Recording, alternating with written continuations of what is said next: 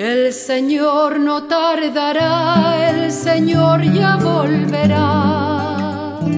Ten paciencia si demora.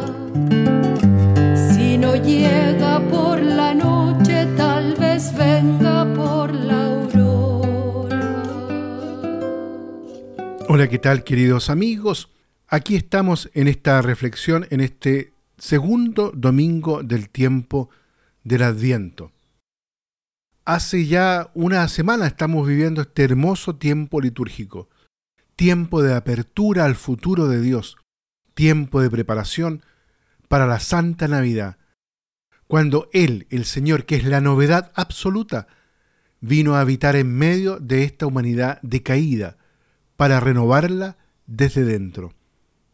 En la liturgia de Adviento resuena un mensaje lleno de esperanza, que invita a levantar la mirada al horizonte último, pero al mismo tiempo a reconocer en el presente los signos del Dios con nosotros.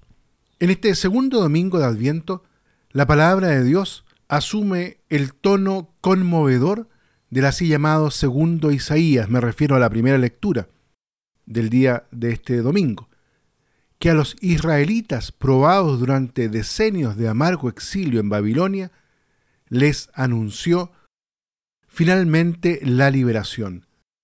Consolad, consolad a mi pueblo, dice el profeta en nombre de Dios. Hablad al corazón de Jerusalén, decidle bien alto que ya ha cumplido su tribulación. Esto es lo que quiere hacer el Señor en Adviento, hablar al corazón de su pueblo y a través de él a toda la humanidad para anunciarle la salvación. También hoy se eleva la voz de la iglesia. En el desierto preparadle un camino al Señor.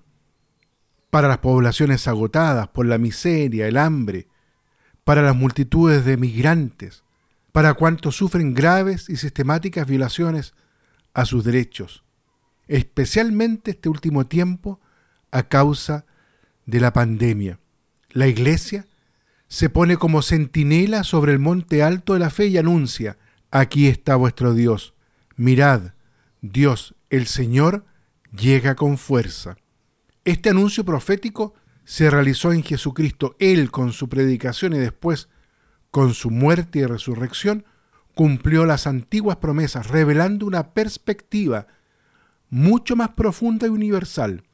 Inauguró un éxodo, ya no solo terreno, histórico como tal, provisional, sino radical y definitivo, es decir, el paso del reino del mal al reino de Dios, del dominio del pecado y la muerte al del amor y la vida.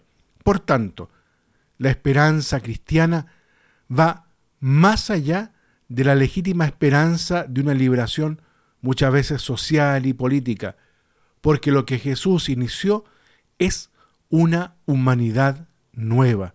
Sí, una humanidad nueva, que viene de Dios, pero al mismo tiempo germina en nuestra tierra, en la medida que se deja fecundar por el Espíritu del Señor. Por tanto, se trata de entrar plenamente en la lógica de la fe, creer en Dios, en su designio de salvación y al mismo tiempo comprometerse en la construcción de su reino. En efecto, la justicia y la paz son un don de Dios. Sin embargo, requieren hombres y mujeres que sean tierra buena, dispuesta a acoger la buena semilla de su palabra. En el Evangelio de este domingo, Marco nos invita a preparar el camino del Señor es decir, significa disponerse a recibir la sobreabundancia de gracia que Cristo ha traído al mundo. Dispongamos nuestro espíritu con la oración para que la próxima Navidad nos encuentre preparados para el encuentro con el Salvador que viene.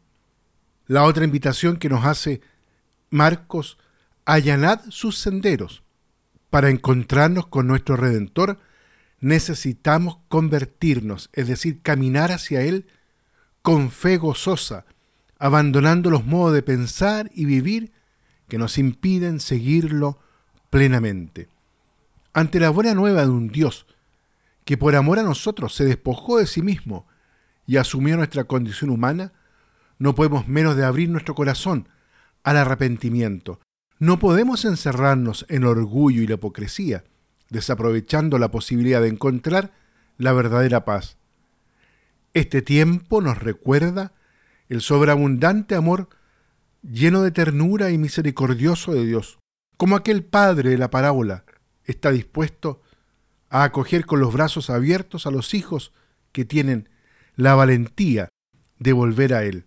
Este don de conversión se funde en la certeza de que la fidelidad de Dios es inquebrantable, a pesar de todo lo negativo que pueda haber en nosotros y en nuestro entorno. Por eso el adviento es tiempo de espera y de esperanza. La iglesia hace suya en este domingo la promesa consoladora de Isaías. Todos verán la salvación de Dios. En un par de días más podremos contemplar a la Inmaculada Concepción. La primera realización y la más acabada de toda esta promesa. En María llena de gracia se cumple lo que Dios quiere obrar en todo hombre. La Madre del Redentor, la Santísima Virgen, fue preservada de la culpa y colmada de la gracia divina. Su belleza nos invita a la confianza y a la esperanza. La Virgen, toda hermosa y santa, nos estimula a preparar el camino del Señor y a allanar sus senderos para contemplar un día junto a ella la salvación de Dios. Que el Señor los bendiga a todos y a cada uno. El Señor no tardará, el Señor ya volverá. Ten paciencia si demora